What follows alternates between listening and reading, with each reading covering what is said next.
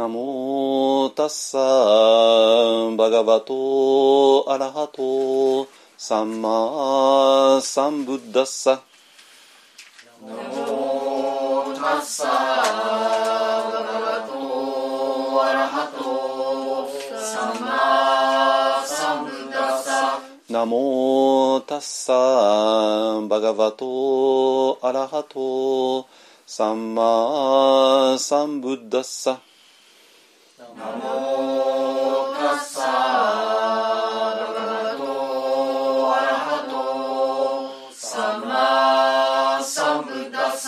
ナモタッサーバガバトアラハトサンマサンブッダッサナモタッサ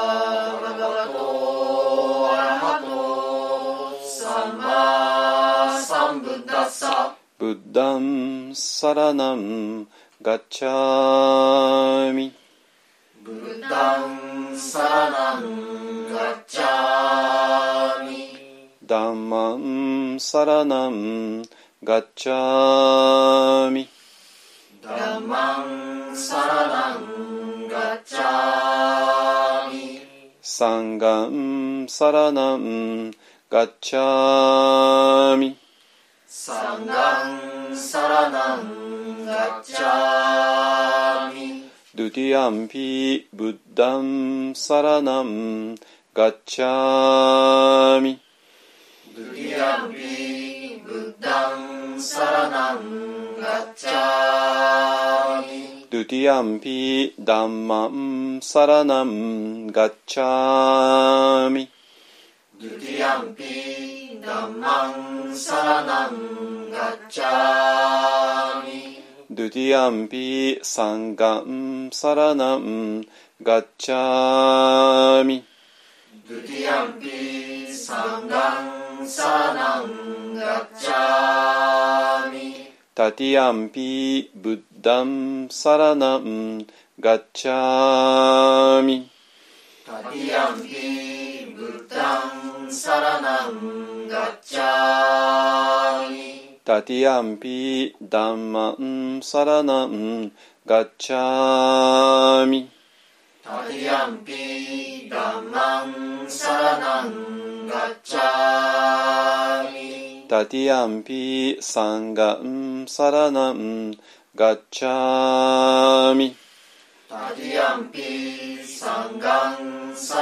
ンガッチャミタ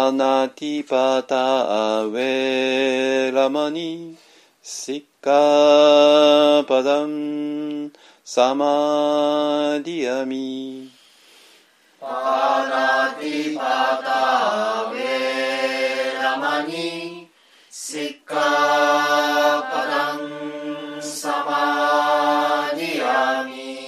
ミアディナダナウェラマニシッカパダンサマディアミアリナダ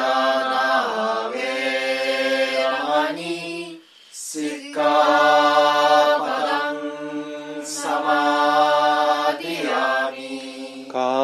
カメスミチャチャラウェラマニ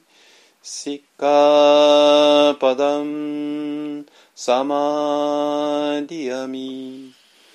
カメスミチャチャラウェラマニシッカ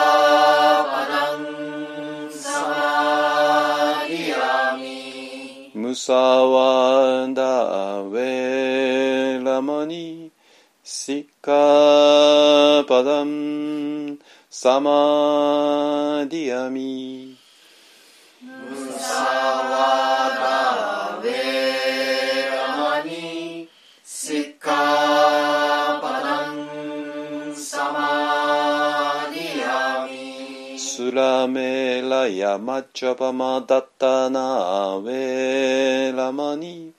シッカパダンサマディアミスラメラヤマチャパマタカナベラマニシッカ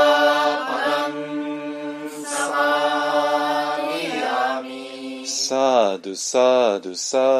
ドゥサドゥサドゥサドゥはいじゃあ般若心経になりますがねあのえっ、とオウムねオウムのあの、えー発声の仕方でね、えーやってください。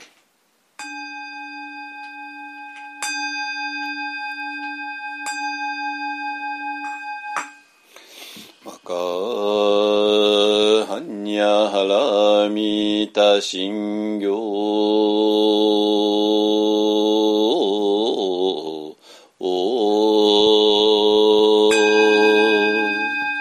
漢字在菩薩行事にゃ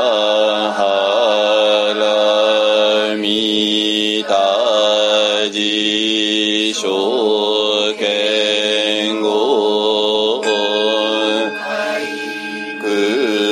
んどいさいく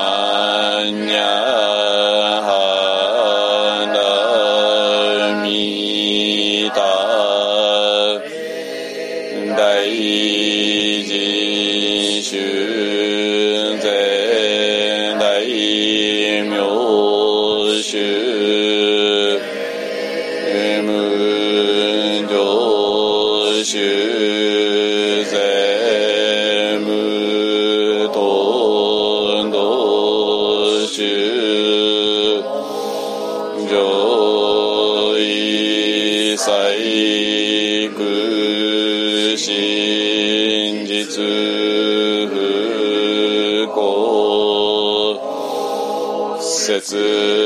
はにゃはなみた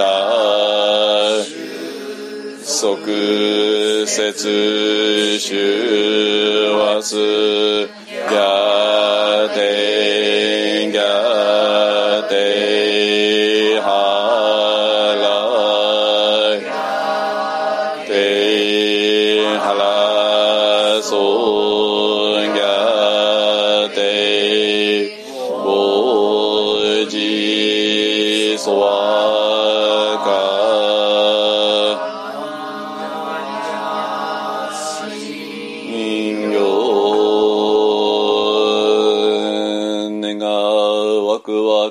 くの苦毒をもてあまねく一切に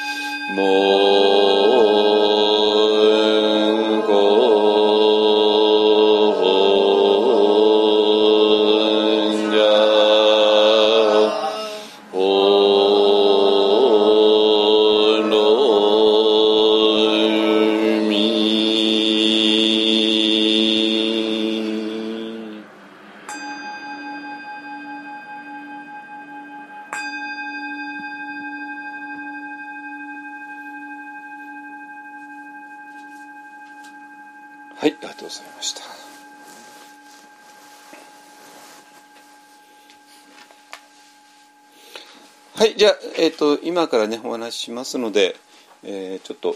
あの、ゆったりした格好をしてください。はい。よろしいですかね。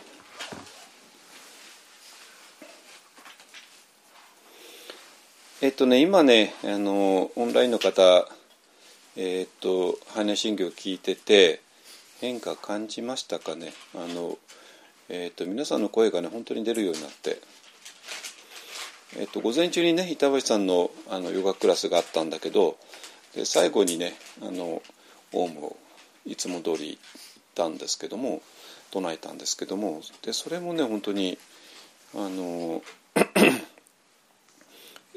えっと、以前よりかはるかに皆さんの声が、え出てるなという気がしています。気気気じゃないですね。本当に実際そうだと思います。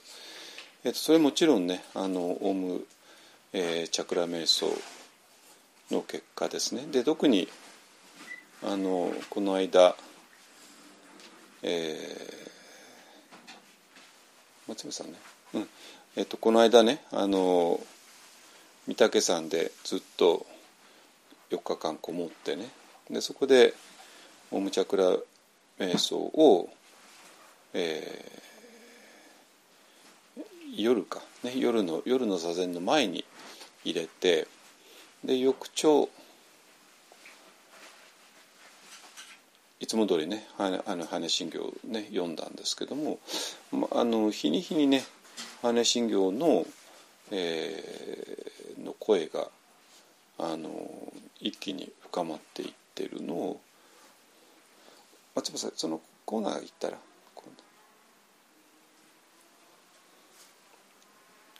どうぞどうぞそこってくださ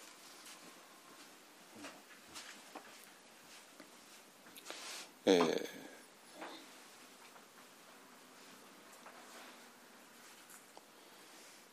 ー、のを感じましたねはい、えー、でね今日ねあのえーと、実はね、えーと、そのリタさんの、えーと、サハスラーラですねあの、えー、オムチャクラ瞑想のねがあのこれまでね CD としてはあってで CD も完全に私のとこもリタさんのとこも売り切れちゃって、えーと、手に入らない人がね何人かかなり出ちゃってでどうしようかと思ってたんですけどもあの配信がねようやく始まったんですよ配信は。えー、つまり Apple Music とかねアマゾンとかグーグルさんとかねで、えーとえーと、その URL をね、えー、あのポッドキャストの一方あのサイトに、えーと、まとめて貼っておきますから、えーと、それをスマホでクリックしてください URL をね。でスマホでクリックすると,、えー、と Apple Music なら Apple Music のとこへ飛びます。ね。えでそれで Apple Music のメンバーの人ですね。あのは、えーと、他の、えー、Apple Music の膨大な、ねあのえー、音楽聴けますよね今ね、それと同じように、えーと、サハスラーラも聴けます、ね、でえ、ー、とそれネットでインターネットがつながってる時聞けますけどもそれもちろんダウンロードもできますので、えーと、ダウンロードしといてくださいね。そうするともうあのこちらがネットにつながってようがつながって前がねあの関係なく。でネットにつながってないから当然あのデータを消費しないですからね。あの w i f i があってもなくてももう関係ないないなく、ね、あのできますからね。それぜひぜひやってくださいね。で、えっと、Apple Music のメンバーじゃない人はもうでもねあの1曲ごとにあるいはアルバム全体をえー、購入することができますから。でそうすると,、えーと、それは皆さんの iPhone なりスマホ、ね、にあの入る入れられますので。えっ、と Apple Music ね。私 Google の方はよく分かんないんですけど Google も同じだと思うし Amazon も同じですね。Amazon の Unlimited だと、えー、同じように Apple Music と同じように聴けるし、えーとそうじゃない人はあの購入もできるんですけども。ただねサハスラーラだけがなんか1曲だけ購入することがちょっと難しいみたいなんでアマゾンだとね。だったらアップルでやった方がいい。アップルかあるいはグーグルさんでねやった方がいいのではないかなと思います。はいえー、ですね。はいでねえー、っとですからってことはもうほあ全員があのこれを、えー、自分のスマホに落とし込むことができたっていうね、できるっていう前提ですね。あとはまあやる気だけでね。あの、えー、でその上で、えー、オムチャクラ瞑想をやる、ね。えー、でこの間のねこの間の先週末の4日間のねあの、えーと、御嶽山での神奈月接心の中で、えー、やっていたんですけども、えーと夜の7時ぐらい7時過ぎですね。あの夜の座禅矢座って言いますけどもそれの始まりのところに入れてでそのままやってたんですけどもあのでまあちょっとそれはいろいろな、ね、反応があって、えー、なので、えーと、普段のねあのこの土曜日曜の瞑想会にも入れることにしました。ねえー、昨日土曜土曜日であの土曜の早朝座禅会があったんですけどもその時も、えー、入れてじゃあどこに入れるかっていうとこれはもう入れる場所が一つしかなくて、えーと、微細な感覚の瞑想の直前ですね、えー、に入れます。ねえーと、ですからあの今日もねあの、えーと日曜の座禅会これ今お話が3時ぐらいまであってその後ウォーキングメディテーションしてで稲村の海岸ね今日も本当に気持ちよく晴れてますから非常に気持ちいいウォーキングメディテーションになると思いますね。で、えー、帰ってきてからあの板橋理恵さんによるあの、えー、ヨガのアーサナがあって30分ほどですね。でそれで4時15分ぐらいにあのもう一回座禅する体勢にしてでそしてプラナヤマをねでそこそこからまたあのオンラインの瞑想あのオンラインの中継が始まるんですけども、えーと、オンラインの中継が4時15分に始めますね。で、えー、15分ほどプラナヤマをね、えー、やって、えーと、プラナヤマ今まで4つやってたんですけどもちょっと3つにしましょうってねコンパクトにするっていうふうに、えーと話し合ってってそうするとねなんとか、えー、と4時半ぐらいからあの瞑想が始められるかなと思います。で、えっと、私が最初にねあの、えー、あの座る姿勢について徹底的に、えー、指導しますので,、ね、でそれで座る姿勢が完璧になったところで、えー、このオウムチャクラ瞑想をえー、13分ほどですね、えー、やってでそのままあの微細な、えー、身体の瞑想。まああの最初はまあ次第分別感ですけどもね。あの次第分別感によって中へ入っていく、えー、それで見ていくっていうね。そういうあの流れにしようかなと思っています。ね。えー、っとですからあの少しずつ5分ぐらいずつ削って、えー、なんとか15分のね13分の時間を確保できる見込みですのでね。あの、えー、でこれをねなんとかあの中に、えー、今までの日常のね、えー、土曜と日曜の瞑想会のスケジュールの中に組み込みたい、えーと皆さんの要望もあるし私もそうしたいので、えー、そうします。ね、はいえっ、ー、と,、えーと、新しいのをね組み入れるのはちょっと久しぶりですよね。プラナヤマっていつから組み入れてた？覚えてない？リエさん始めた時から最初からあった？ないよね。わかんないか。覚えてないか。はいまあいいや。はい。えっ、ー、とこういうのねちょこちょこちょこって書いていくので いつ書いたか覚えてないんですよね。あのそれでで多分久しぶりの人が来たらあれ随分変わってるなと思います。で我々はあの毎週毎週やってるので毎週結構少しずつ書いたりしてるのでねあのいつ何をどう書いたかっていうのあんまり覚えてないんですけどね。はいでそれでねえっ、ー、と今日はねあの何をしたいかっていうとこの体に関してねあのずっと、えー、問題になってきています。えー、で今年のいつかなあの夏前からですね、えー、新しい体っていうちょっと新しいコンセプトを打ち出して、えー、でそのままその文脈でやってきたんですけどもそれは新しい身体、えー、っていうことを入れることで今まで一般がやってきたことが、えー、をきれいにねまとめられるっていうことですね。だから全くな全く新しいことを入れたわけじゃなくて新しい光を新しい角度から光を当てることでえ今までやってきたことがより明確になるっていう話なんですよ。でその延長上に、えーと、無茶倉瞑想があって、えー、じゃあなぜその延長なのか、でこれを入れるとどうなるのか、えー、っていうようなねことを今日はちょっといい機会なので、えーと、要するにサハスラーラが配信記念配信したので配信開始したので、えー、つまりあの誰もがねあの CD 持ってない人でもあのもう手に入る道筋がついたのであのそれをねちょっとまとめておくと,、えーと、皆さんがオウムチャクラ瞑想をあの、えー、やろうっていうねあのモチベーションが上がるのではないかなと思います。ねえー、とそういう文脈でねちょっと今日はお話ししたいなと思ってますね。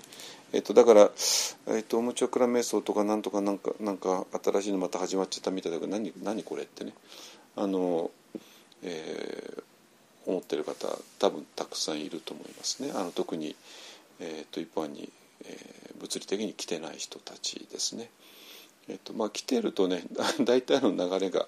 分かると思うんですけども来てないとねちょっと何やってんのって話に当然なりますから、えーと、そこをねちょっとはっきりさせておきたいなと思います。ね、はい、え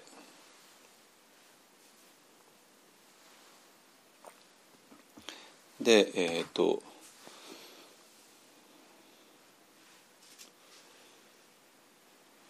だからなんていうかな、えーまあ、一本がね非常に特殊なあの立ち位置をしていて、えーまあ、特に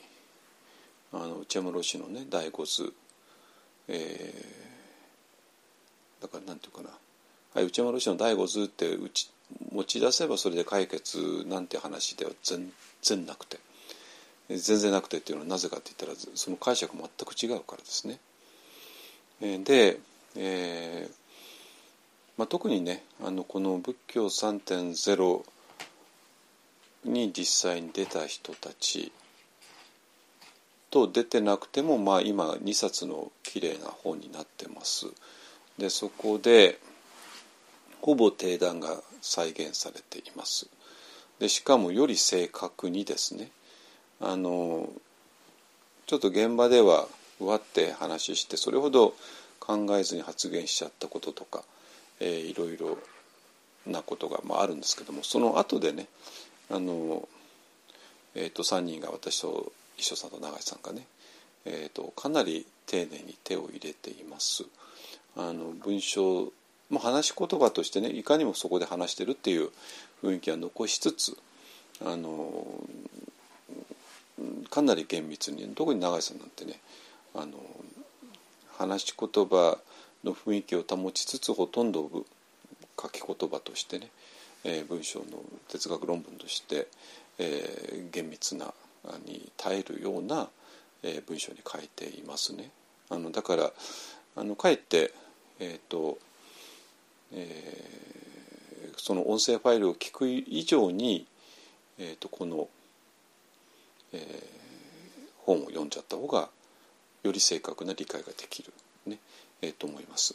でそれで何が言いたいかというとそこで結構ね3人の立場っていうのがもうはっきりしていてで、えーと、それは読む人が読めば、えー、特に何て言うかな永井さんの哲学に触れてきている人たちですね。あの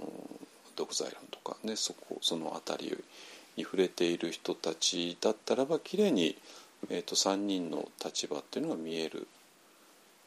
と思います。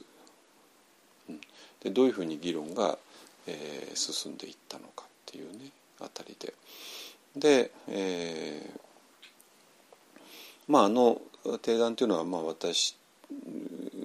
は言いたいことははっきりしていてで永井さんも言いたいことが実、まあ、はっきりしていて。でその2人のあれを、まあ、すり合わせているっていうのが一つの大きな流れで。でそれに、えーと、一生さんが、えー、いろんな立場からコメントを入れてでそこを立体的に浮き上がらせているっていうねそういうあの形別にそれを狙ったわけじゃないんだけども結果としてそうなっちゃってるっていうね。いう話ですね。で、えー、まあそそこ一体どっからそこら辺出たのかっていうとこれはもうあの哲学する仏教っていうね内山老師の「進みと安らい」っていう本を、えー、元に、えー、3人が話した、えー、それぞれ一人ずつ話したのであのはっきりしてますけれどももともと永井さん自身が、えーと、内山老師のねあの、えーと、自己満開の第2図第3図第4図、えー、について、えーえー、非常に感心したというかこれは、えー、すごいぞってねなって、え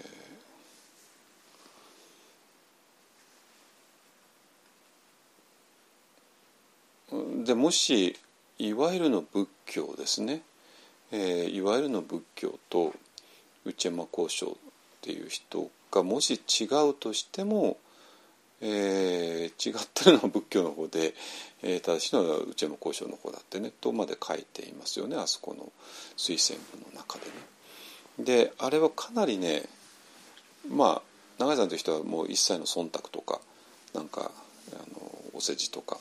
えー、そういうこと一切言わない人で本当に、えー、真理かどうかだけですね。えー、だからまあ本当にみんなから信用されると思いますけれどもね政治的ななポジショントークとかねそういうのを一切なした人なんでね、えー、なんだけどもどこをどう考えたって、えー、内丸交渉っていう人が言うことがやっぱり正しくてもしそれが仏教とは違うっていうんだったらそしたら自分は、まあ、仏教の方は捨てて あの内山交渉の方を取るってね、えー、そういうようなそれなぜかってそっちの方が真理だから。あのっていうことぐらい、えーと、この、えー、内山老師の第五図っていうのが圧倒的に、えー、すごいよねっていう話だったんですよ。だからもうそこですでに、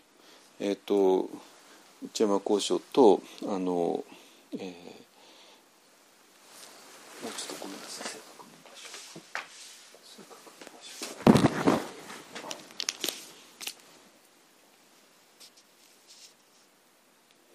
えっとまあ、こういうのをね正確に言わないと、ね、記憶に頼るとよくないんでね、はい、正確に言いますね。あのこれは、えっと、進みと安らいの、えー、腰帯のところにね書いてあった永井さんの宣伝文ですね。本書本書っていうのは進みと安らいですよ。とりわけ第4章っていうのはあのあの例の、えーと、自己漫画自己の構造ですね、えーえー、について書いてある章ですね。内山交渉の画期的な見地がもし仏教のそれに反しているなら間違っているあるいは資料が足りないのは仏教の側ですってね。まあそうこれも、えー、だから第4章のね自己漫画2章えー、第2図第3図第4図。でで第5図ってね明らかにしている、えーとそのがもし、えーと、違っ、えー、それが、えー、もう本当に画期的な見地で。でそしてもしそれがいわゆるの仏教ですね。メインストリームのあと違うんだったらば間違ってるのはあるいは資料が足りないね。考えが足りない、えー、間違えてはちょっと強すぎるとしたらね あの詰めが足りないっていう方がいいんでしょうかね。の仏教の方なんだって、えー、言っおっしゃってるね。えー、ってことはもうすでにすでにこれもう嵐を呼んじゃってるってのは分かるじゃないですか。つまり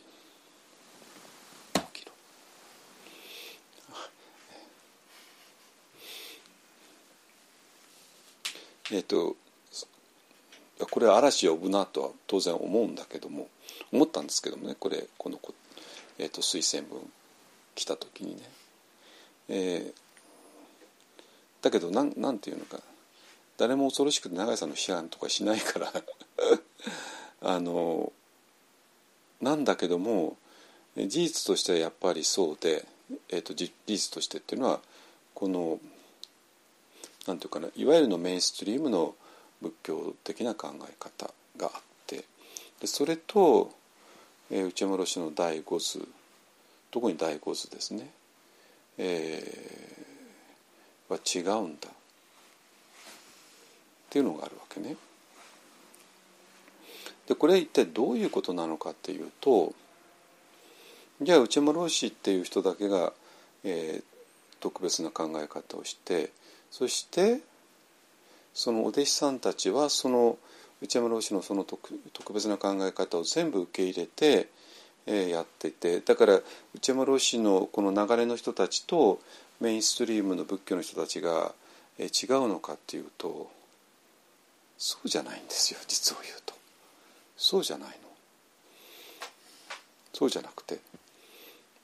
実はどうなってるかっていうとこの仏教のメインストリームの考え方、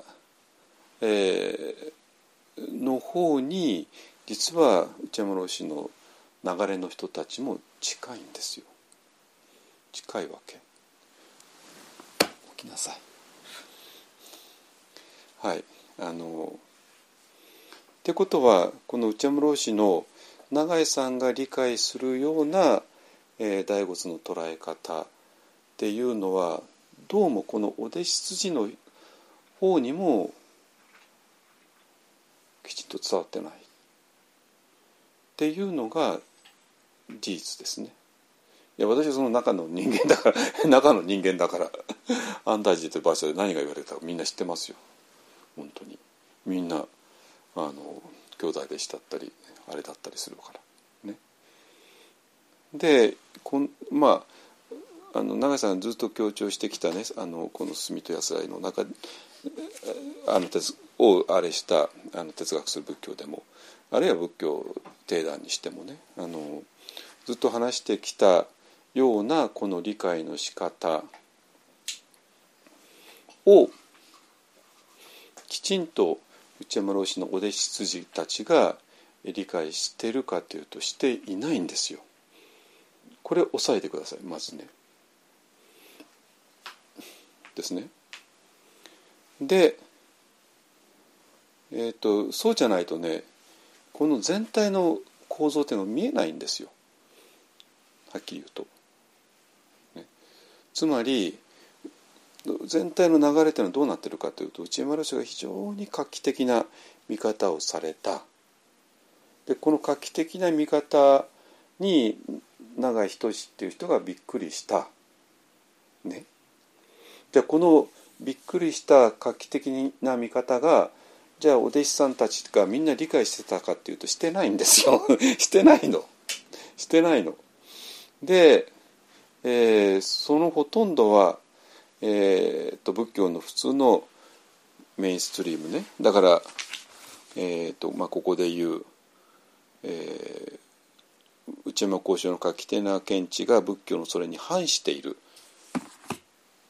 反しているって言ったらただ単に違うんじゃなくて真反対って意味じゃないですか。ね。あのちょこっと微妙に違うよねって話じゃなくて あの真反対っていうねそのぐらい激しく反している。ねえーだったらばこ内山老師が正しいよねって言ってるんだけどもそのぐらい内山老師といわゆるの仏教とはまあ反対で。で何が言いたいかというと内山老師のお弟子さんたちがそれと同じ、えー、内山老師と全く同じ考え方をして仏教のメインストリームと真反対かっていうとそうじゃないんですよ。そうじゃないの。実際問題として。つまりそれぐらい仏教のメインストリームの考え方と真反対の内山老師の第五図ですね。あの究極的にはね、えー、を本当には理解されていなかった。っていうのが実際のところだと思います。えー、なんですよ。ね。だからそれがどれほど激しく真反対なのか。ね。違うんじゃ違うっていうんじゃないです。真反対っていうの反してるっていうんだからね。あのでそこにこそ反してるそこにこそ内村氏の内村氏たるゆえんが大仏の大仏たるゆえんが大仏の命があるのに、えー、それがどうも内山老師の弟子筋の人たちねの中にきちんと伝わっていなかったっていうのが実際のところですね。いや私はあの、えー、と私があんたたち行った時はもう内村老師いなかいらっしゃらなかったんで、えー、だでそこで内村氏がもういない場所で何が話し合われてきたかっていうのをみんな知ってますけれどもこれ違うんですよ本当に。もう私はこれ言わなきゃいけないからもう言っちゃいますけども違います。あので特に、えーと、と醍醐図の理解の仕方がねでなんていうかな。そのえっ、ー、とまあここれねあのこの辺りは、えーと、私とあの永井さんとのねあの、えー、対談の中ではっきりしてるしあの去年の12月にやったものでそれを今年の3月ジャパンの35号に書いてあるし、えー、あの掲載してるしそしてあの来年ね、えーと、な長井仁対談集みたいな形で、えーと、本の中に載りますね。えーと、私、えーと、永井さんとねるけさん永井さんと私永井さんと一緒さんという3つの対談が載る予定です。ねあのえー、まあそこで結構またあの波紋を読むと思いますねそれぞれの立場があるので。あの定談とかねなんとかだとなんかもうちょっとぐちゃぐちゃになるけどもあの1対1だと非常にはっきり、えー、していて。あのそこがあってだからなんていうかな。どう考えても醍醐図のエッセンスっていうのがきちんと伝ってないよね。それを本当に理解したのがえっ、と永井さんで。でそこの時点で私ともう、えー、つながっちゃったんですけども、ね、つまりあの何度も言いますけどもの、えー、醍醐のねえっ、ー、と、えー、姿ですね。あの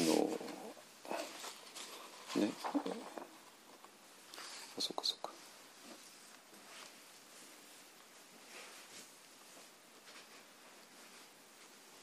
だこの醍醐図がねどれほどつまらない解釈されてきたかっていうね。話で。でこれ単なる本当に座禅する人間ね。で座禅する人間が、えーと、頭の中にいろんな、えー、考え方を追っちゃってるよねってだから頭の手放しさえすればして体に戻ればいいよねっていうようなレベルの話になって。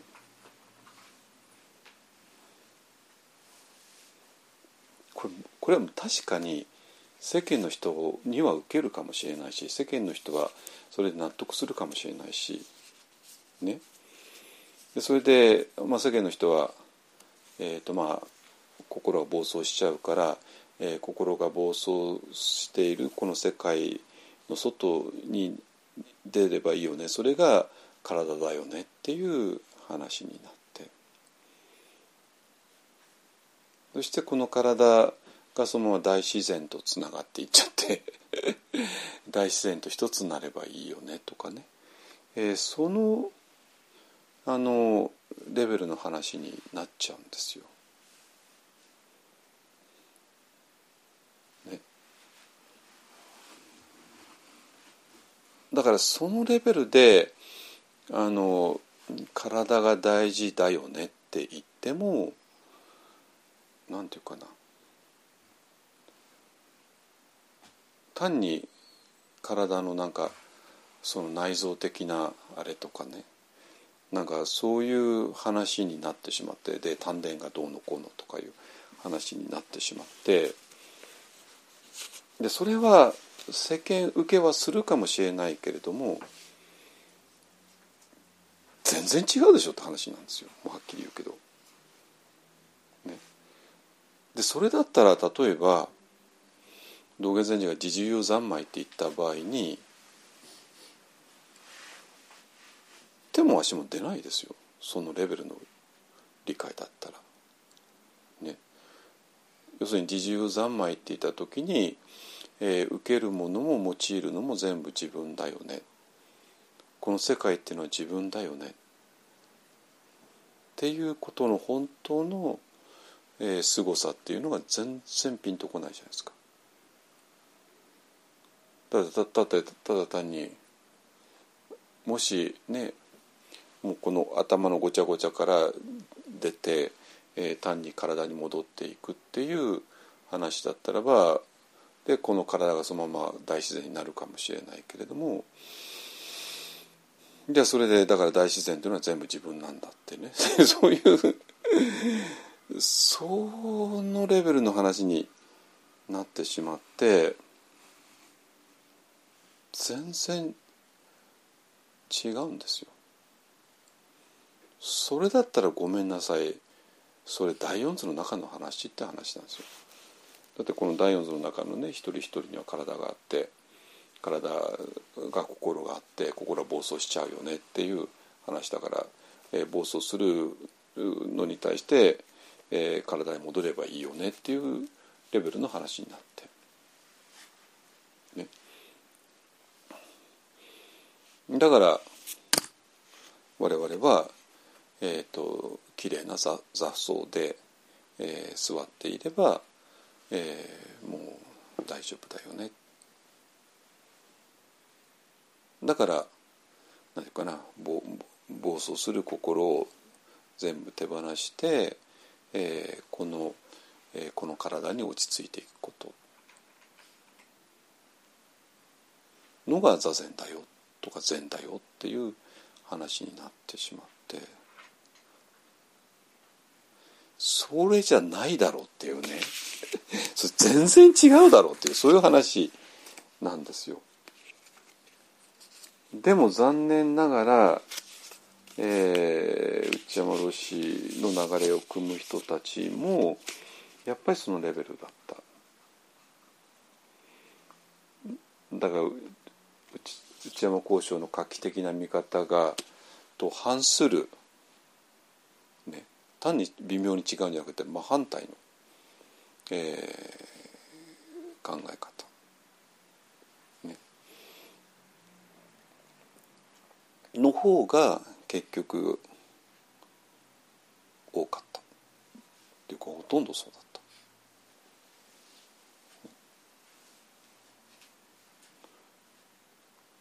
なんですよ。だからだからその人たちにとって士官多座っていうのはまあ簡単ですよね。あのこの体に戻ればいいよねってだから体に戻っていればあの心の中で何が起ころうがもう関係ないよねっていう話になってしまう。でこれが、えー、もう士官多座。だからえーと、心を何とかするっていう工夫も一切しないし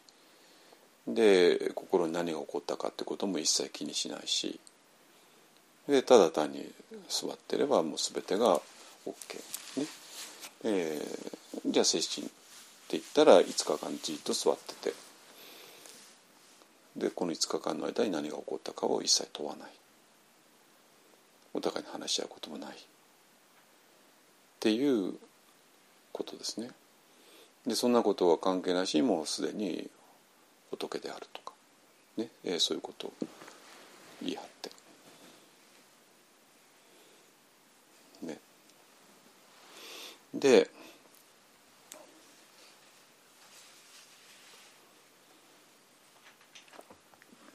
そうじゃなくてこの何回も何回も言うけども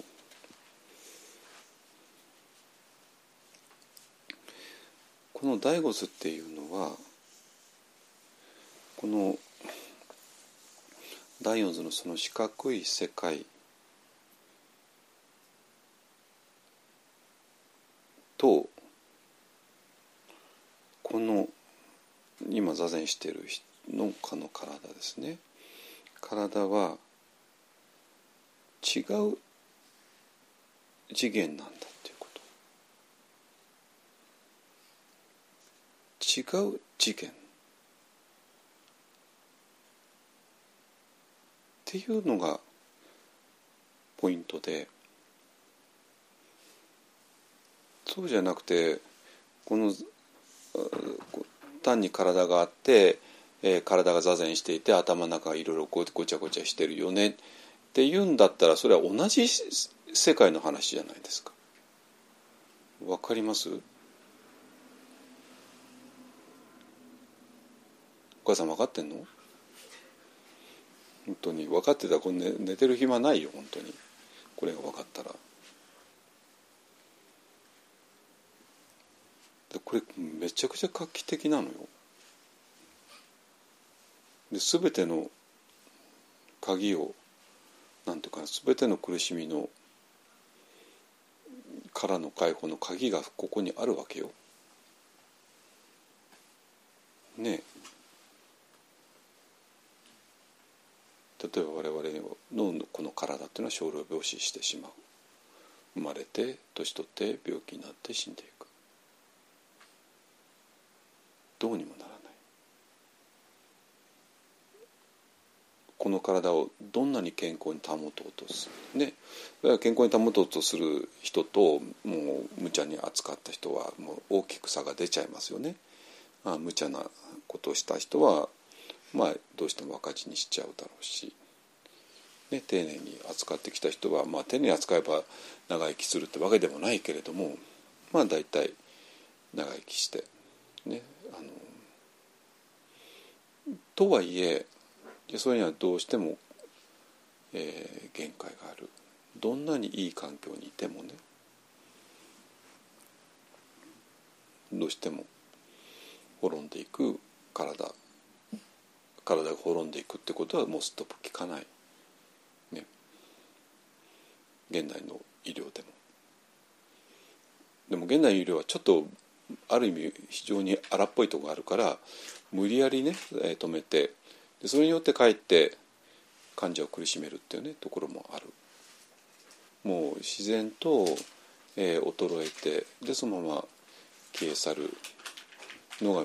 自然な筋だったのがそれを無理やり止めちゃうともうちょっと非常に中途半端なところでやたらに苦しむってことも当然起こるから。でも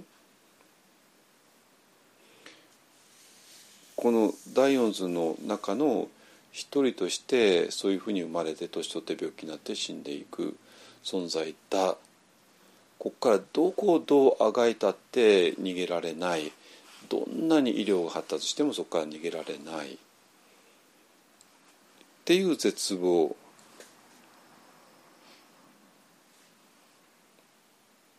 がでもあなたの本質はこの外だよねって言った途端に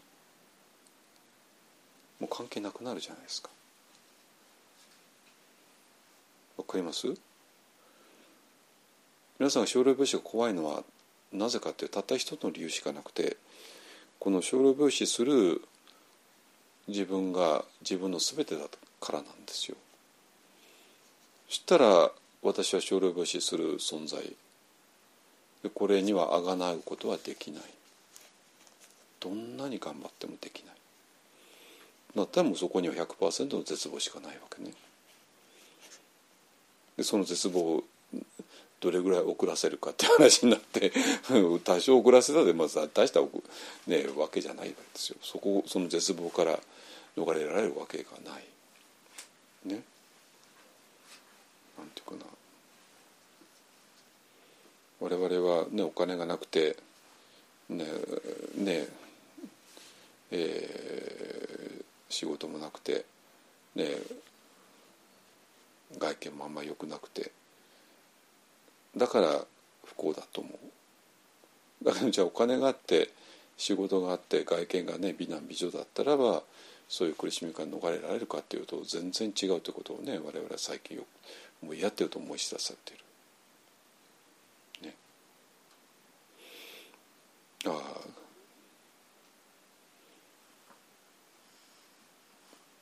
そういうものさえ持ってれば全てのものから解放されると勝手に思うわけだけども全然違ってた。だからどこをどう考えたって、えー、この世界は絶望なんですよ。もし皆さんがこの大音図の中の一人の人間に過ぎないならば、ね、でそんなところであとはせいぜいなんかお互いに比べるとかね。俺の方が背が高いとかね。あの俺の方が年収があるとかね。そこでなんとかマウンティング取って、えー、やる。でマウンティング取れる方はねいいでしょうけどマウンティング取れない方はもう劣等感に悩んじゃって。ね。で今は本当に全てを数字化しますから、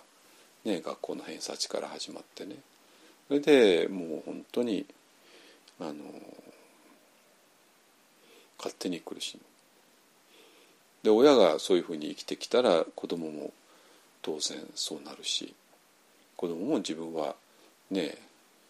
偏差値いくつの人間なんだ。でもそれでもう終わりで。ね。偏差値が多少高くてもそれよりか高い人なんかいくらでもいるから悩むし。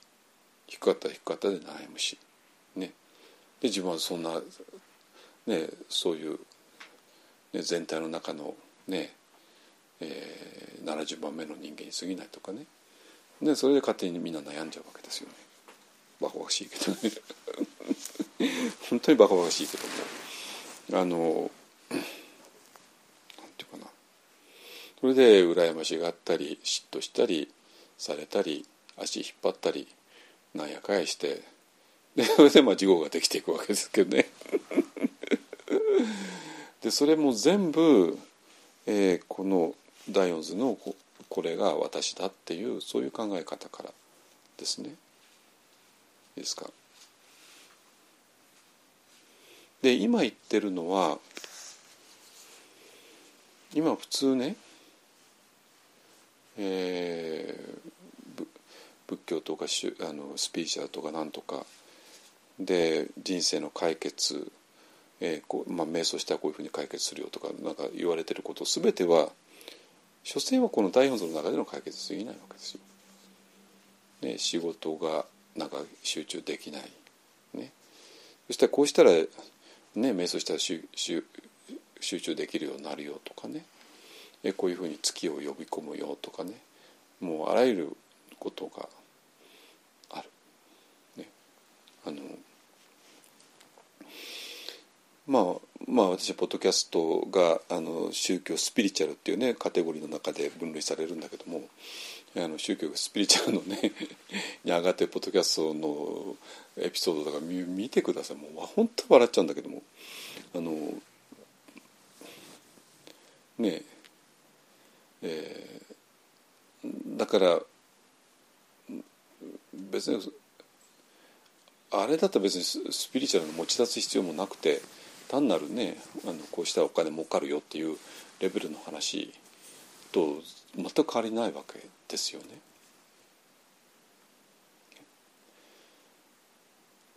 でそんなのとは全く違う永井さん的に言うと画期的な見地、ね、をこの大仏が提示しているだけどもそれを結局は、えー、お弟子さんたちにも伝わらなかった。はっきり言いますと伝わらなかったです。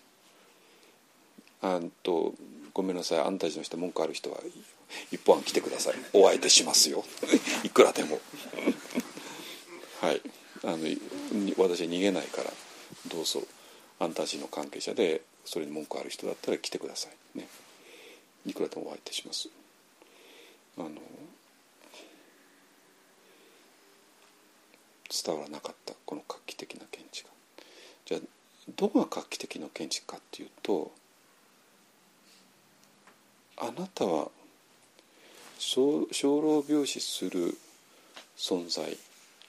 そしてあなたは偏差値いくつの存在ね。身長いくつの存在ね。年収いくつの存在ね。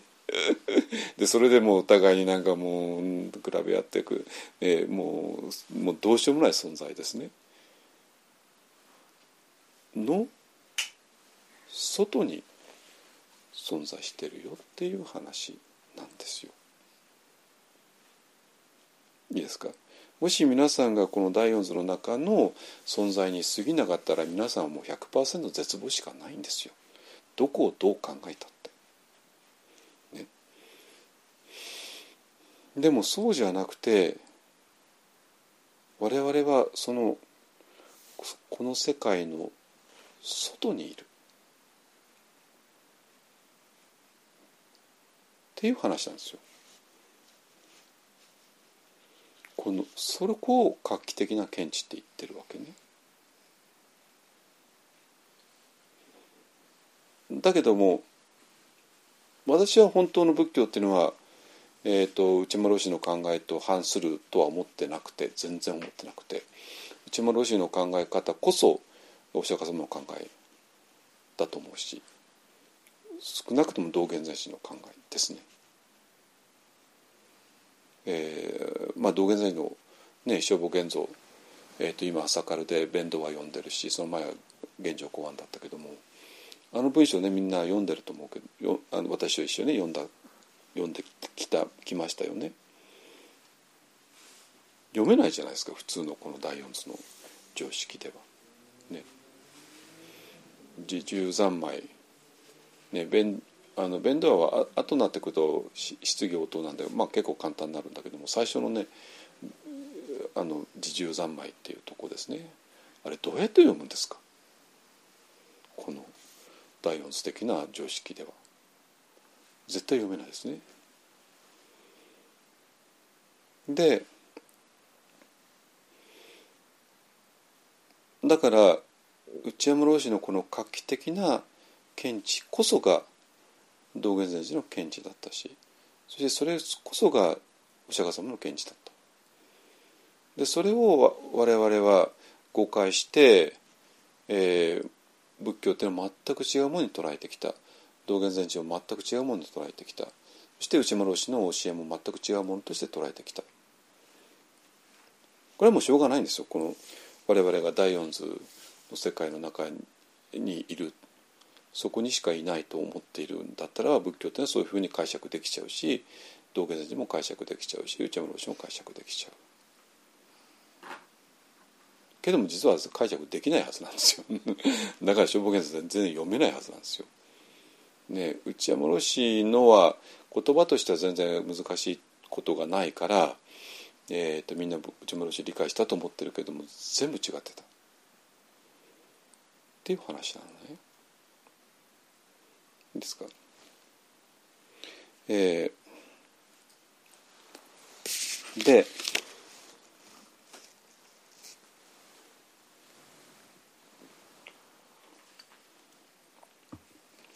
でね、えー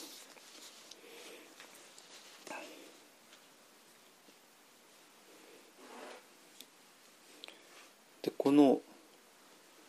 我々はこの今まで世界の一員だと思っていて一員としていろんな属性がついていた身長偏差値年収 いろいろね。でその属性同士を比べ合って悩んだり苦しんだりマウンティングしたり劣等感悩んだりとか、まあまあ、ぐっちゃぐちゃぐちゃぐちゃやっててそして親は自分もそう思うから子供はもうちょっとねこの属性を上げてあげたらこの人はこの子は幸せになれると思ってやるけどもそれがまた子供を苦しめるまあ当たり前ですよね。まさに子供を自分の子供を地獄へ突き落としてるようなもんですよね。まあ、えーと、こうすれば幸せになれると思い込むから親はそうやるんでしょうけどもそうすることによって子供はさらに苦しんでしまう。ね、まあなんていうかな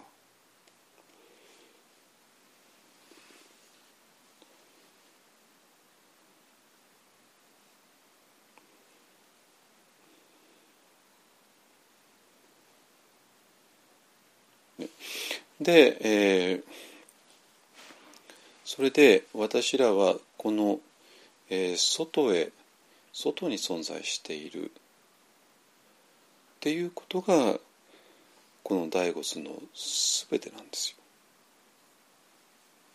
でこれが全く理解されてこなかった内山老師のお弟子さんたちに。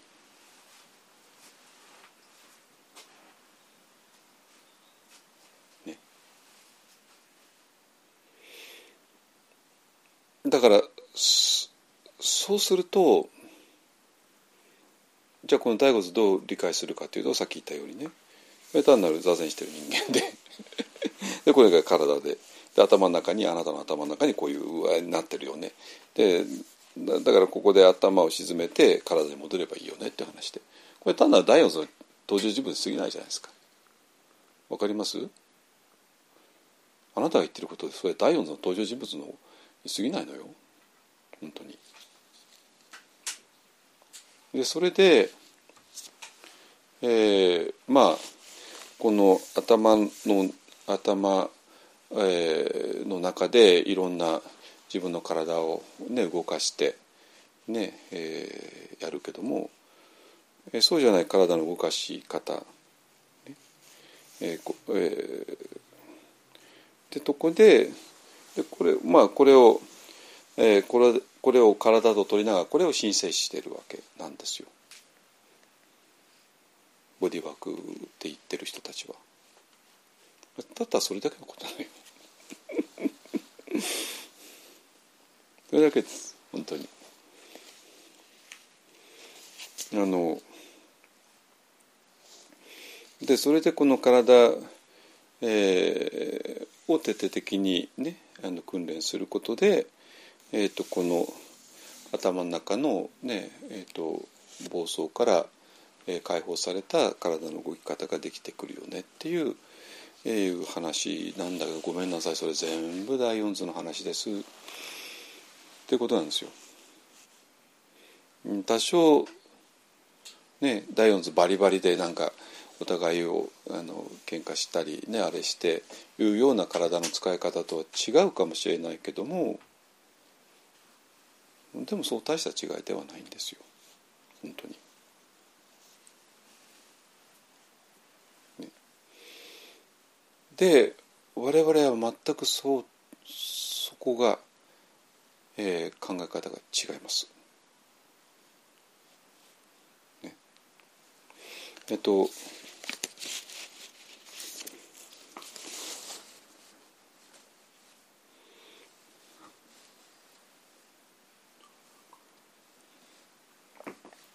で不思議なのはその考え方ってごめんなさい道元禅テキスト読めないよって話なんですよ。でどこどこかが読めるわけないし。で今我々のあの見方世界観を持てば道元禅師の自重三昧だろうが何だろう現状公安だろうがスルスル読める。読めてるっていうのみんなね、知ってますよね、えー、なぜ自重要三昧なのか。なぜこの世界っていうのは自分なのか。なぜこの畳が自分でこの襖も天井も全部自分なのか。ね。なぜその自分である何かに対して働きかけることもそれを受け取ることも全部自分のなのか。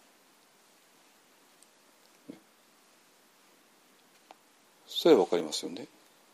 我々は世界の外にいる。そしてこの世界を作ったのは我々だから。ある家が建っていてこの家を建てたのはある大工さんで。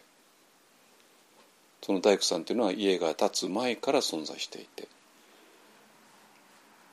家がた家が出来上がる家が存在する前に大工さんが存在していてその大工さんがゼロから家を作ってね。だから大工さんと家とはもちろん一つですね。だって大工さんがこの家を作ったんだから。だから大工さんと家との間に成り立つ関係は自重三昧なんですよ。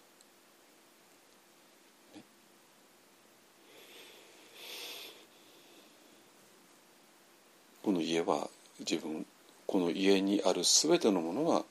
自分だから。なので、えー、なんだけどもそれをすっかり忘れて我々は家の中の調度品と、えー、家の中にソファーがあったり机があったり冷蔵庫があったり、えー、それと同じように自分も存在していると思っちゃったからそういうふうに捉えた自分っていうのは単に将来防止する存在で。で偏差値とか年収とか身長とかがあって それでお互いに比べて苦しんでいる存在で。でと、えー、結局最終的には年取って病気になって死んでいく存在で。もう踏んだり蹴ったりの人生しか持ってないんですよ。ね、でそうなんだけどもちょっと待てよ。この世界はそうなってるの？って言ったらそうじゃなくて自分っていうのはもともとこの世界の外にいたよねっていうのがはっきりとわかる。ね、そうなってます。これはこれはねまあ多分今この話を聞いてる人ライブで聞いてる人、えー、これからねあとこれまあポッドキャストしてあげるからポッドキャストとして聞いてる人あなたはこれもう分かってるはずよ。分かってなかったら私の話は聞いてないはず。何言ってるか全然分かんないから、ね、だからあなたはもう分かってるからあなたが薄ぼんやりと分かってることを山下っていう人間が言葉でえー、表している。とあなたは感じているじゃない。感じているからわざわざポッドキャストを聞いてんでしょ？わざわざ今日オンラインでライブで聞いてんでしょ？あるいはわざわざライブで実際に来てるんでしょ？っていうね。いう話ですよね。分かってるはず。でこれがどれだけ分かりにくいものでどれだけこれをうまく説明するの難しくて難し難しいからさっぱり分かんない人ががほとんどだっていうのも多分皆さん分かってるはずです。ね、どれほど微妙なことを我々が今やってるのか。ですか？はいそしたらば今日はね体のことなんだけどもえっ、ー、と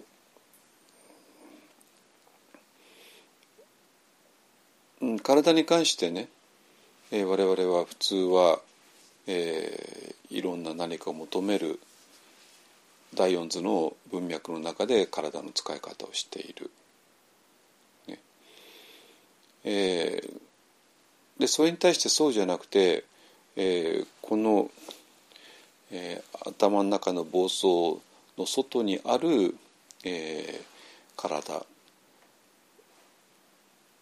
に何か秘密があるよね神聖なものがあるよねっていうことでこれをもとにボディーワークをする人たちのもたくさんいて。ね。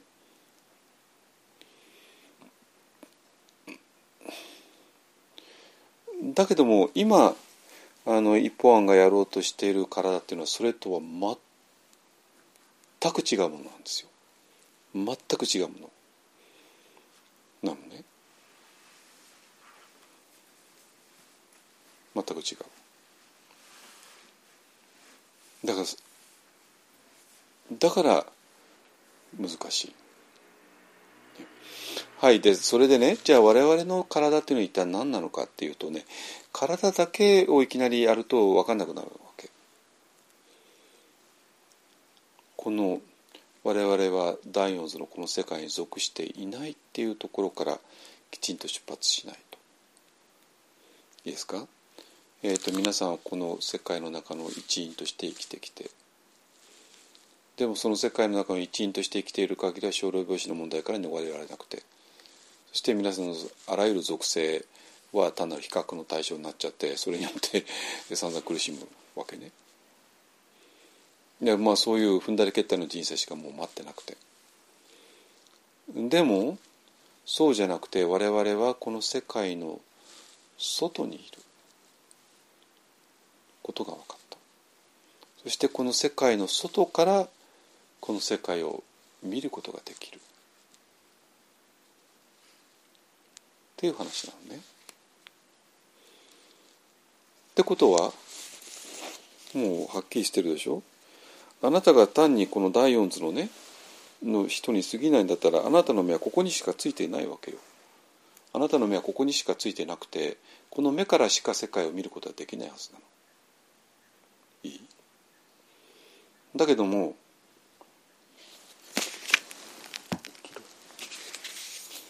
だけども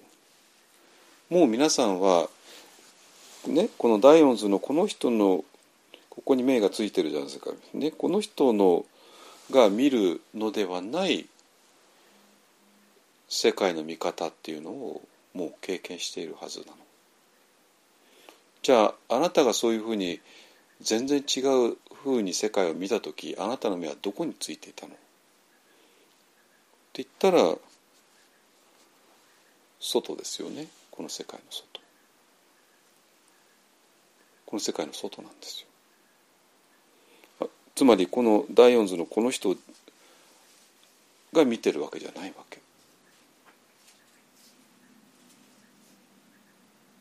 でこれはもう皆さんは知ってるはずです。皆さんっていうのは今この私の話を聞いてる人たちは。いやこの辺が分かってなかった。ら私の話が全然面白くも何ともないはず。面白くも何ともないというか何言ってるのか全然分かんないはず。だけど皆さんはもう分かるから知ってるから。だから私が山下が一体何を言おうとしてるかももうすでに分かってるはず、ね、つまり皆さんはこの第四図の中のこの一人でももちろんあるんだけどもね、ここに松山とか板橋とかね松本とか名前ついてってるんだけども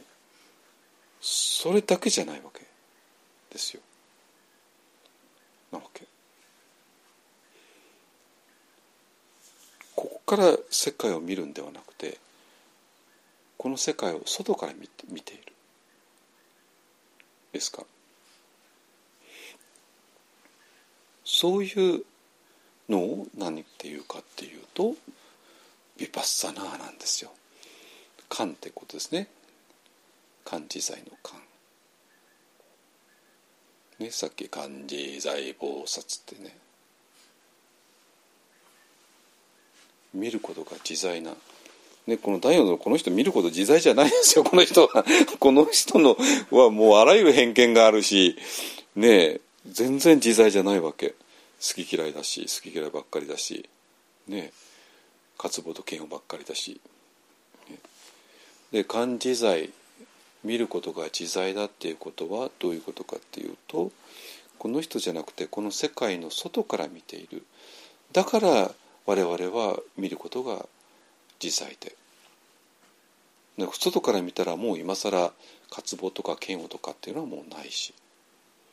ジェラシーとかそういうもの一切ないし。ね。でそれが観ヴィパッサナなんですよ。ところが今普通のヴィパッサナったら、ね、この第四のこの人がねなんとか渇望と嫌をなくそうっていうね いうような無理な訓練するからもう反応しないぞとかねあの心をきれいにするぞとかねこの人心きれいになるわけないでしょうがね渇望と嫌を持たなくなればサンカラがきれいになるわけないでしょうかこの人が。ねそういう話ではないんですよ。そうではなくてビパッサナーっていうのはこの第四図のこの人が見るんではなくてこの外から見るって話なんですよ。そしたらビパッサナーで言われている全てのことが全部成り立つ好き嫌い渇望嫌悪そんなもの一切ないあるがまあ当たり前ですね見えるそういうことなんですよ。ね。えー、だからまああのこれはこういうふうに人間ってはこの世界の外から見ているんだってことはこれはね普通のヴィパサナのこれはまああのそれこそテラバダのあの、えーと、瞑想コースをやったって最終的にこれこの第四図が全部消えてなくなりますからあの消えてなくなったのに消えてなくなった真っ白な空間を見ている存在がある。って言ったらこの人が見てたらそんなことでできないじゃん。この人だって 何か消えるととも一緒に消えてんだから。じゃあなぜそんなことが可能なのかというと我々はこの世界の外に存在しているから。そこから見ているからだから何もなくなった世界を見ることもできる。できるしいろいろたくさんある世界も見ることができる、えー、ビパッサナで好き嫌いなしにいろんななしにですか？でそういう存在としていわゆるかん、まあ、じゃあ漢字座菩薩があの一番、ね、的確だ。じゃあ漢字座菩薩として我々は世界の外に立っている。ね、だからでも我々はもちろんこの第四図の中のこの一人としてもいるから、えー、色即税空空即税式ですね。我々はこの中の一人として式形あるものとして存在していてだけども同時に形ないものとしてこの世界の外に立っている。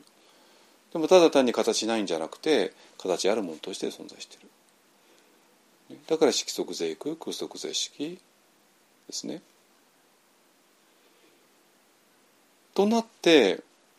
いわゆる仏教だと思っていたことこの世界は苦しいよね苦しみから何とか逃れたら逃れるようにしするためには何かいろいろなことしなきゃいけないよねなんてことは一切もう関係ないよね。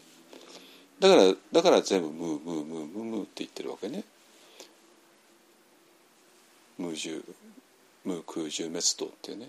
死生体まで否定してる。当たり前ですよね。死生体というのはあくまでこの,、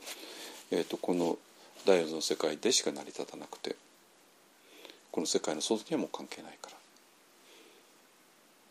ていうかまあ市場体そのまま世界の外へ行く、えー、もためのものだからですね。はいだから我々が分かっていたのは、えー、この世界の外に漢字財菩薩として皆さん存在しているよねって話なんですよ。板橋さんはこの中の一人としてね存在してるんだけども大仏として。だけども同時に漢字大菩薩としてもこの世界の外に立ってるよねって話。なわけで皆さん全員がね。いいですか？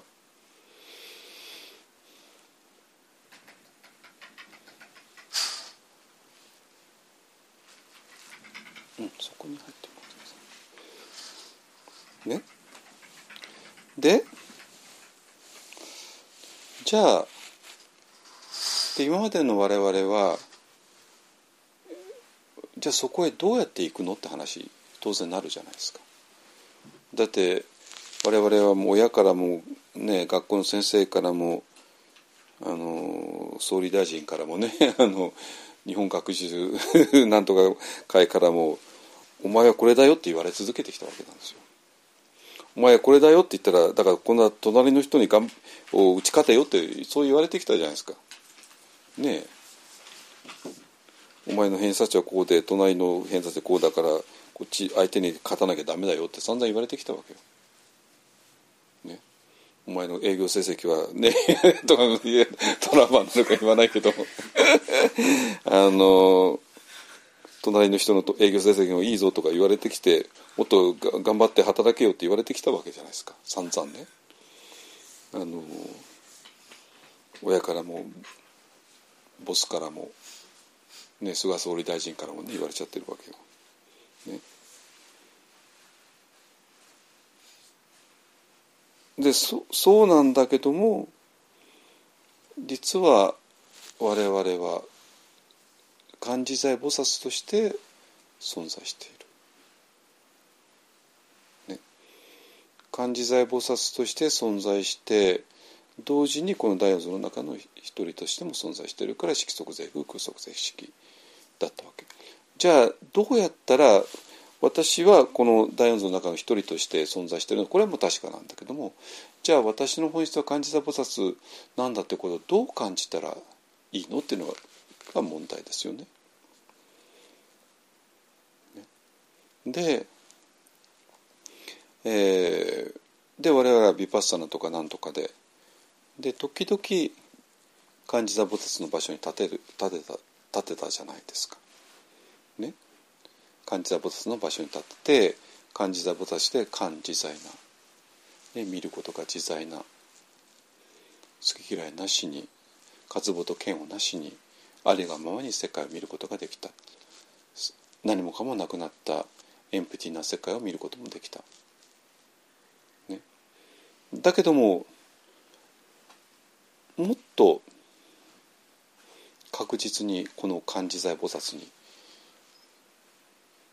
なれないのっていうか漢字もともとは皆さん漢字財菩薩なんだけども漢字財菩薩の場所にどうやって立てるのって話だったわけ。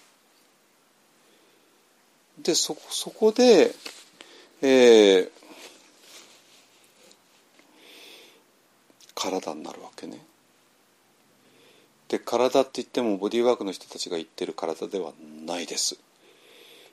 なぜかというと彼らの世界観が我々とは違うから。彼の世界が分かるね。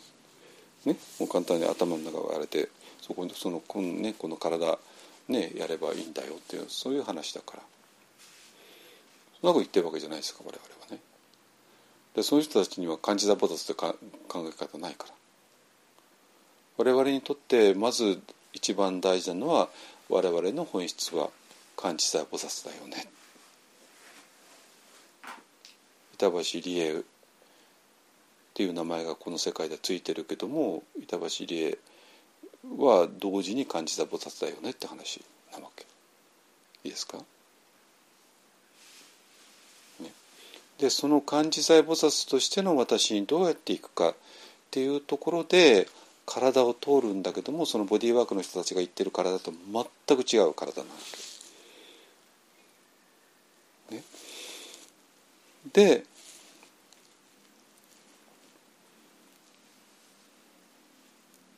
で我々もね、えー、この醍醐図っていうものを、え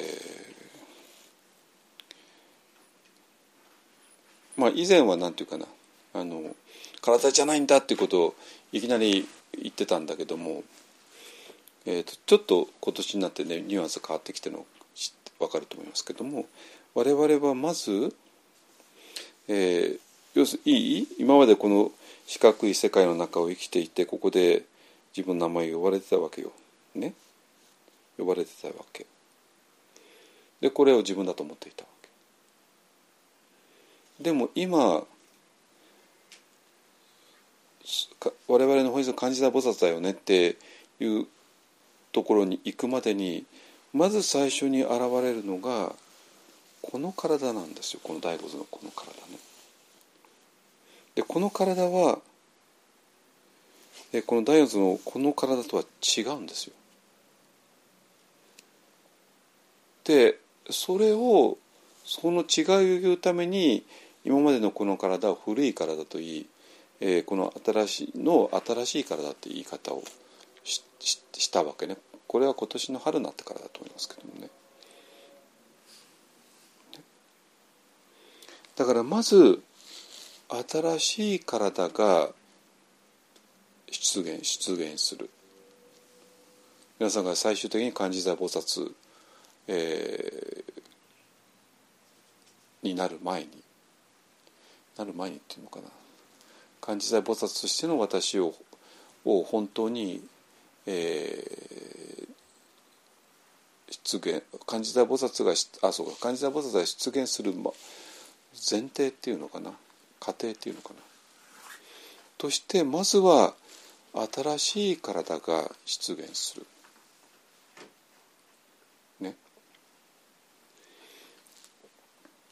そしてその新しい体のあとは新しい体がどう出現するかでしょ？でその時に微炭酸とか強炭酸が鍵になってくるですよ。だからまあ私も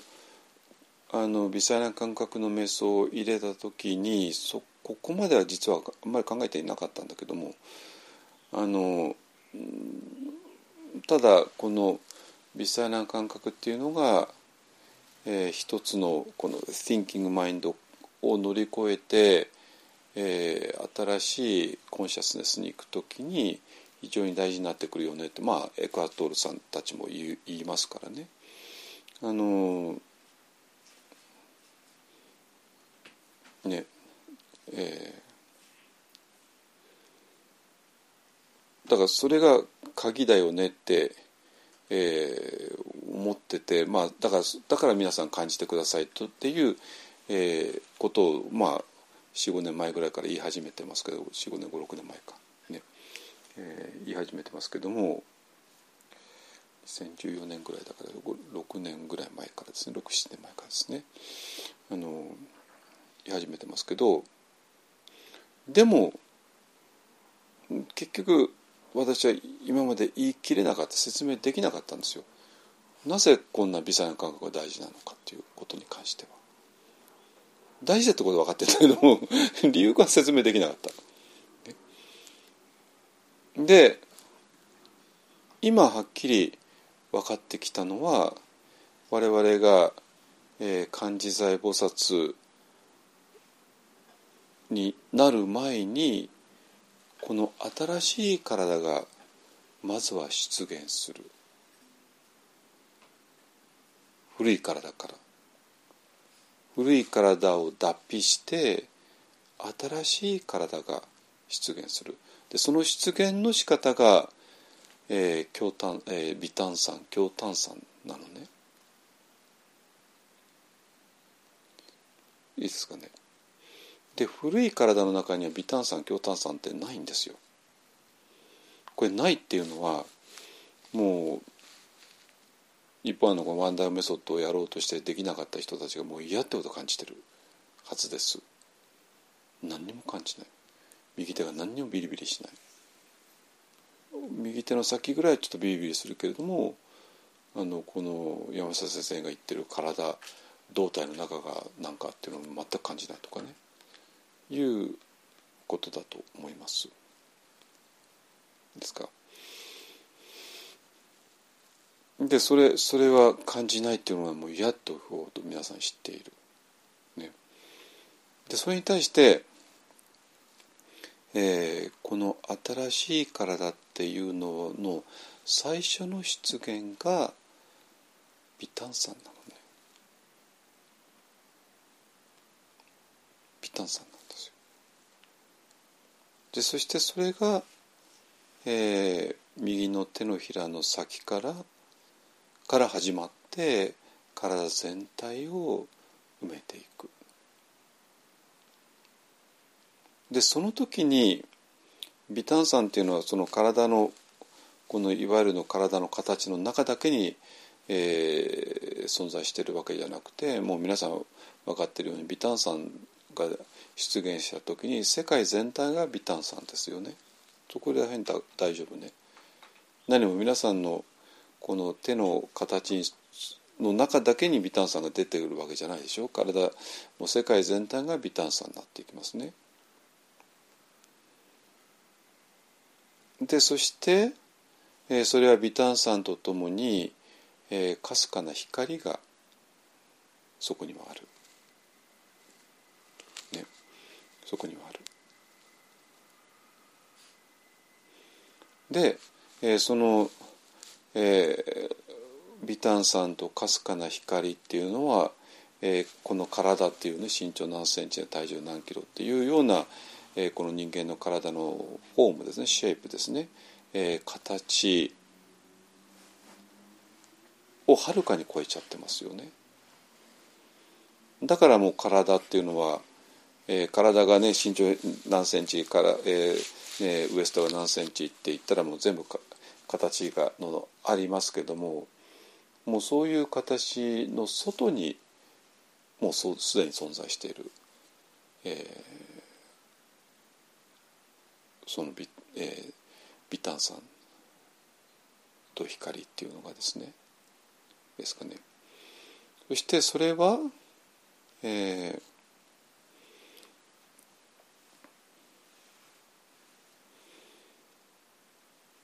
だからまあ測ることができないから無料の光で、えー無料っていうのは量っていうのは測る方ですよ。えーでその無料の光ってことはアミターバって言って。でそれがもちろんそこからアミタアミタ仏ね。アミターバブッダアミタ仏っていうのが出てくる。だから我々にとって阿弥陀仏っていうのは、えーそういう自分の本質、えー、漢字財菩薩としての本質を別の角度から言ったら無料の光である。ね、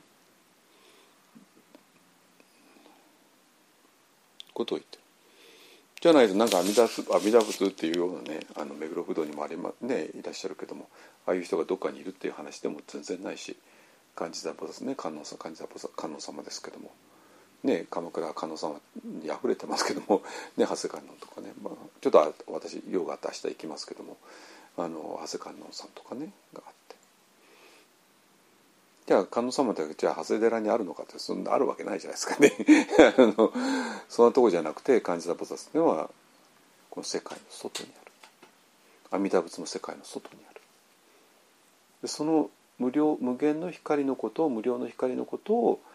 えー表したのが弥陀仏というし、えーそこから、えー、全てをヴィパッサナしてるっていう意味で、えー、漢字財菩薩って言ってるだけですね全く同じものですね。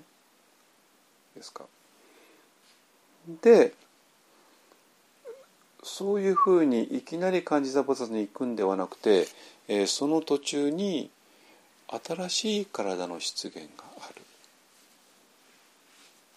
つまり、えーそういう漢字財の意識には新しい体が対応してる対になっている。だから漢字財っていうのがもし意識だと言うんだったらば、えーそれと対になっている体があってでその体は微炭酸強炭酸が満ちてそして光がに満ちて阿弥陀場無料の光に満ちているそういう体が現れてくる、ね、だから微炭酸が大事。いきなり漢字財に行くんで行くんじゃなくてその前にこういうことが大事だよねっていう話です。ね、でそしてじゃあそれと、えーえっと、オムチャクラ瞑想ですね。オムチャクラ瞑想がどうつながるのかって言ったらばもうこれはねあの微細な感覚の瞑想微炭酸の瞑想をしている人ならもう分かるように我々は右の手のひら右肘右の肩右腕左腕両手両腕そして右足左足お尻で下半身全体。までやってそして尾てい骨のところまで来て。ね。で、えーそこから、えー息を吸いながら、えー背骨を上がっていって息を吐きながら背骨を下がっていって。でそれを何回か繰り返した後に、えー背骨だけじゃなくてか上半身全部ですね、えーお尻から腰、えー肩甲骨背中肩甲骨周り、えー肩首頭でまた下がっていくっていう、えー、ことをやるやってきたわけですね。で、え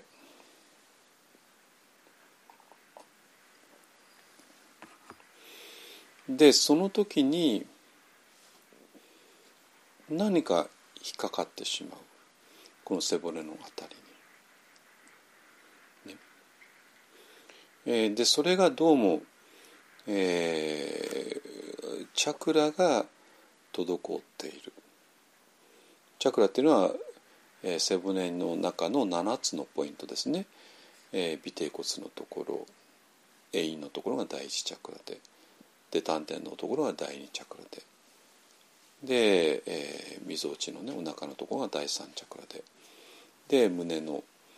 えー、とこですね。ハートのとこですね。それが第四チャクラで。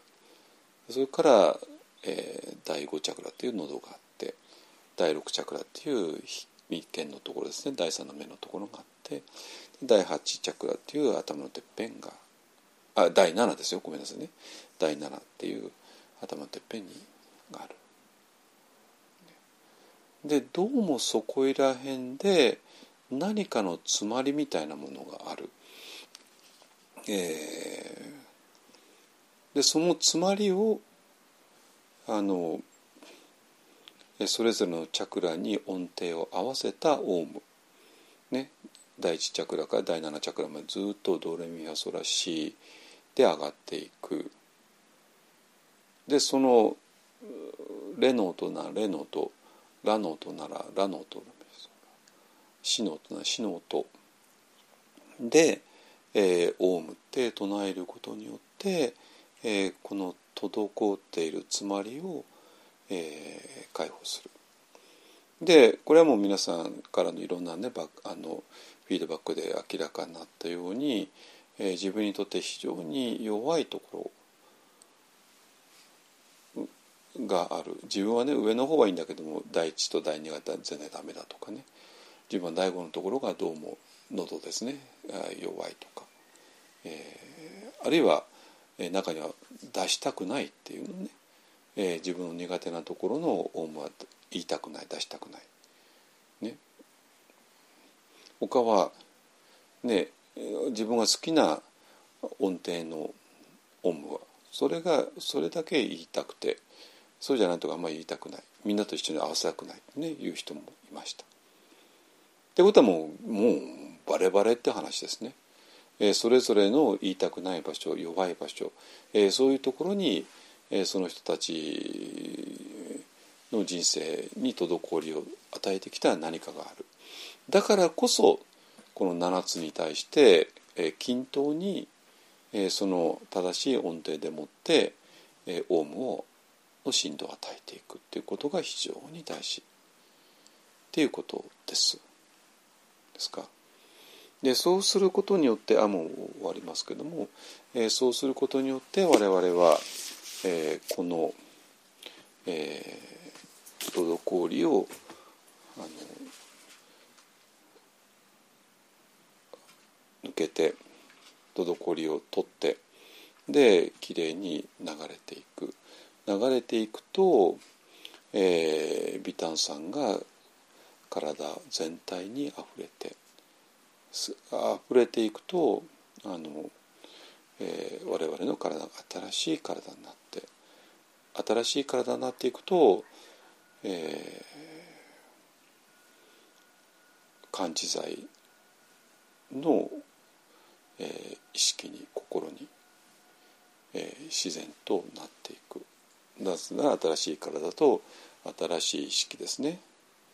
え微炭酸の体と漢字細菩薩の精神というのは、えー、対になっているからですね。だから菩薩たちがなぜ光り輝いているのかっていうと簡単ですね。新しい体だったからなんですよ。でその新しい体にはなんか仏像とかねじゃなくて皆さん自身がならなきゃいけない。皆さん自身が仏像の体になる。それが新しい体になる。そしてその時皆さんの精神は漢字財菩薩になっていく。っていう話です。だから我々は漢字財菩薩っていうことはもう徹底的に言ってきたんだけども、えーと、そこへ行く過程で、えー、まず体が新しい体になっていく。ね、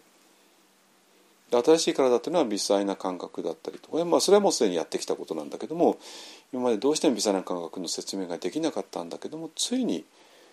ようやくこう説明できるかなと思います。えー、でその、えー、チャクラの詰まりを、えー、滞りを、えーえー、取り除いてあの、ね、うまく流れるようにするのがオウムチャクラ瞑想ですね。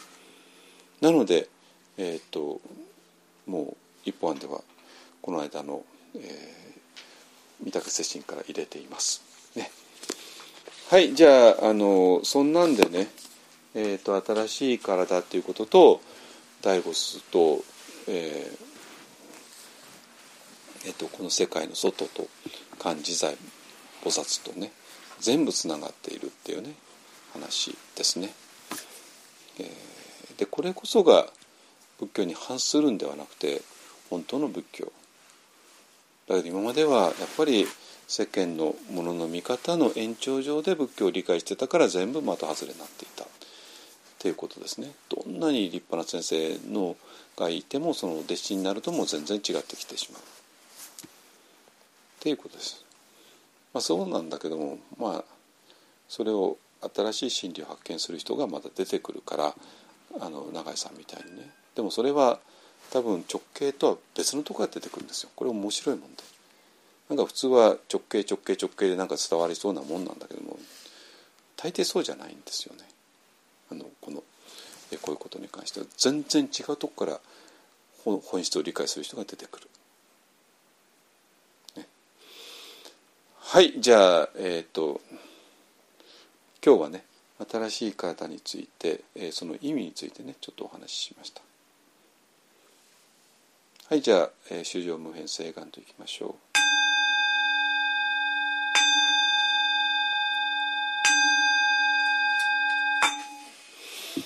う。修行無変性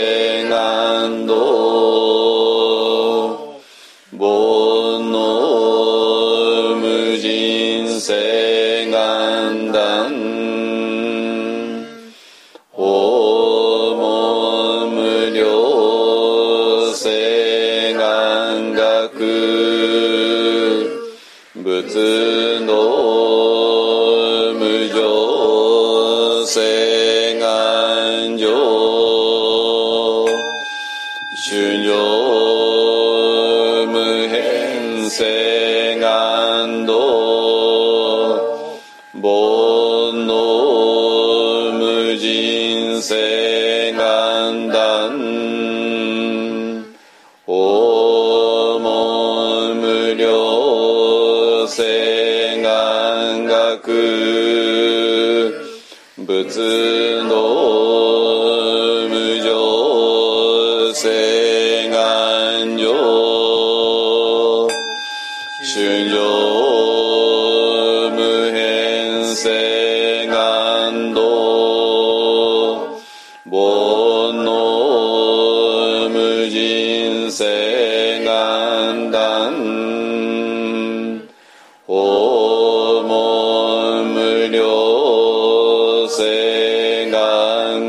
仏